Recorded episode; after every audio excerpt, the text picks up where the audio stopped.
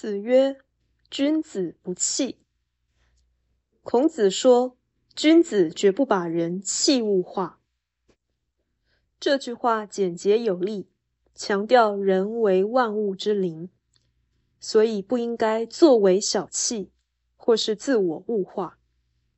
也就是说，人应该眼光宏远，追求大道，而不以盈利谋生为目的。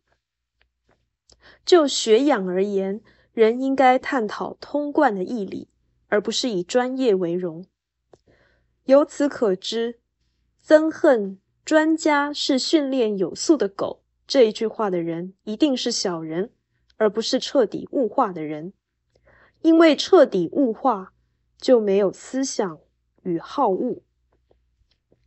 既然人不可能彻底物化，人陷入自我物化的错误，就是该修养而不修养。